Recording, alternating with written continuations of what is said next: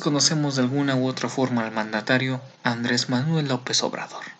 Sí, ese que por muchos años y hasta la fecha critica a la mafia del poder, a lo que autodenomina como los partidos del PRI y del PAN. Pero claro, no hablemos de todos esos expanistas y expriistas que ahora conforman Morena, al menos el 50%, mismo partido propio López Obrador creó, mismo que a su vez le dio la presidencia después de autoproclamarse candidato por esta. López Obrador desde su mandato y durante este se ha llenado de puras contradicciones, mismas que sus fieles seguidores se ven obligados a aplaudir. También ha sido la representación máxima del, del autoritarismo con los medios de comunicación. Y por supuesto, también debemos darle crédito por sus actitudes de solpicista. Vamos a hacer un ejercicio de memoria, pero antes de comenzar a recibir insultos de tipo chayotero, te quitaron tus privilegios, prianista, vendido, etc., vamos con lo siguiente. Claro está que en las administraciones pasadas han sido también un desastre, pero también hay puntos rescatables, incluso con la cuarta transformación. Con Enrique Peña Nieto las reformas estructurales son un punto a favor de su gobierno. Al país se le dio estabilidad macroeconómica y hubo un descenso del desempleo. Se controló la inflación. Con Calderón, México se posicionó con el puesto número 48 para la facilidad de negocios del Banco Mundial. Es decir, se pasó del lugar 53 al 48 de 185 países evaluados. En 2012, se tomaron cartas en el asunto para los juicios sobre delitos militares. En la reforma laboral del 2014 se incluye la rendición de cuentas de los líderes sindicales. En el 2010, México recibe el premio de Nueva Economía al Desarrollo Económico y la Cohesión Social. Y por supuesto, se vive la inflación más baja en la historia moderna de México.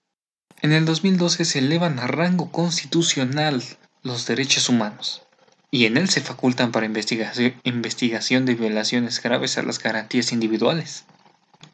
Para no extenderme, es importante destacar la importancia de la infraestructura cartera, que por cierto es mucha. Lo bueno de la 4T, pues bueno, se tiene conocimiento de los abusos del Estado, es un gobierno con intenciones de solidaridad, muestra apoyo por la diversidad sexual, la reforma laboral del 12 de noviembre del 2020 contra el outcrossing, el apoyo de los niños pobres y adultos mayores, el supuesto combate a la corrupción y no se diga del aumento del salario mínimo. Dicho esto, puedo proceder con el tema central.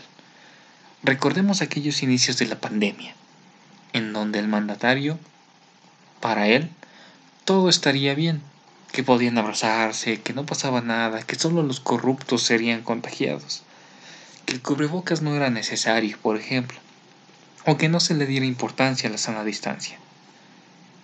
Pues bueno, no hace mucho visitó un estado en donde no fue bien recibido, cuya magnífica idea fue retirarse sin decir antes, terminaré rápido para evitar contagios, pues hay que respetar la sana distancia. Pues no, que no importa nada de eso. Ahora vamos a la inundación de Tabasco en donde no atendió urgentemente la situación y prefirió atender otros compromisos de poca relevancia, en donde ni para la foto se bajó y estuvo a bordo de un vehículo militar saludando desde arriba como si fuera un desfile. Eso sí, hay que reconocerle una cosa. Cuando dijo primero los pobres, tuvo mucha razón, pues va a dejar inundar comunidades indígenas para salvar la inundación a dos bocas.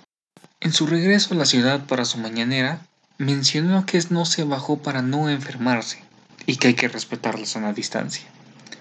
¿Está acaso recapacitando o solo está escudándose de los hechos?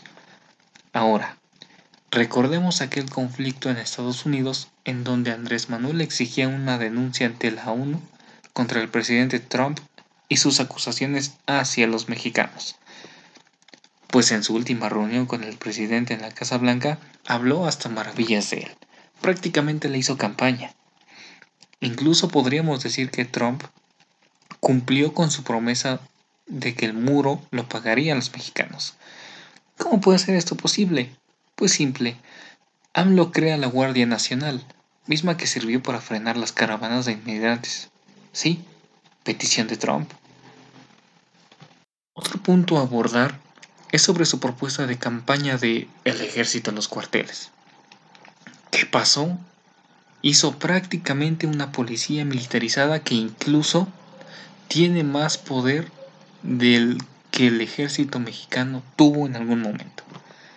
O el caso de Ana Gabriela Guevara, a quien atacó cuando estaba apoyando al PRI. Pero ahora que es el equipo de Andrés Manuel, incluso es un orgullo para la nación. También en muchos tweets confirma que los bancos lavaban dinero y que financiaban al PRIAN para él. No hace mucho compartió que se siente a gusto con sus tratos y que le tiene confianza a su proyecto. Obviamente está esforzada. Criticó el despido de 44.000 trabajadores del sindicato electricista del 2009. Sin embargo, en la 4T se han despedido a más de 21.000 trabajadores del IMSS, del ISTE y del SAT.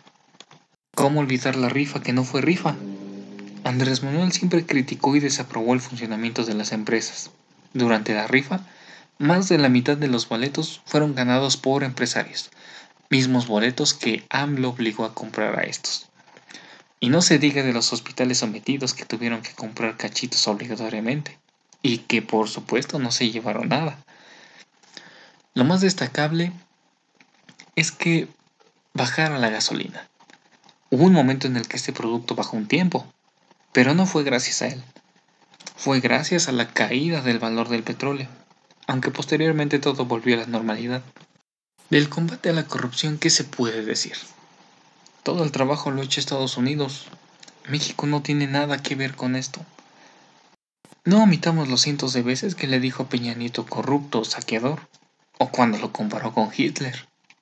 Finalmente, en el periodo de transición, le agradeció haberle entregado un país estable y sin crisis económicas. Muy cierto a diferencia de lo que llevamos ahora. También mencionar que le dijo que renunciara por su incapacidad para gobernar. Pues bueno, es un hecho que Enrique Peña Nieto tiene índices superiores a los de Andrés Manuel.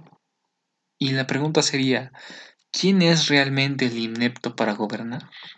Cuando mencionan que Andrés Manuel es solipsista, es porque queda bastante claro que no hay una aceptación de la realidad.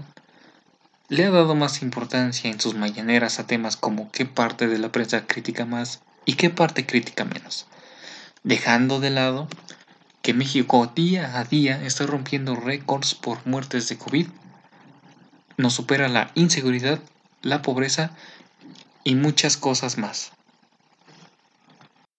Finalicemos con las elecciones de Estados Unidos, en donde Joe Biden ganó y que López Obrador no reconoció.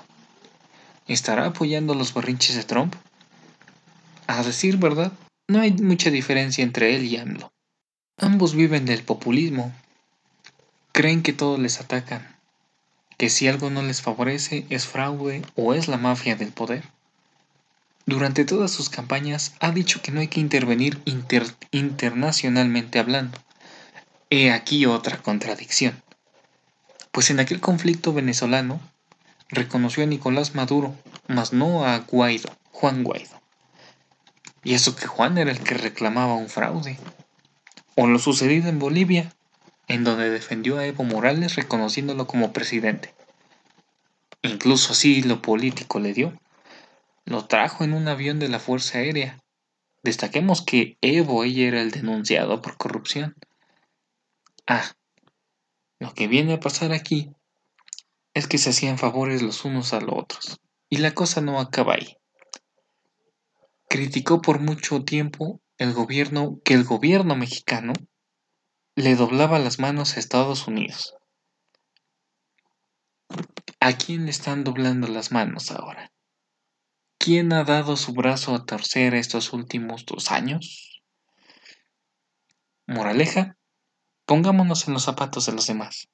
Y mejor aún, aprendamos a que hay que tener cuidado con lo que expresamos y decimos, o estaríamos cayendo en nuestros propios errores a futuro.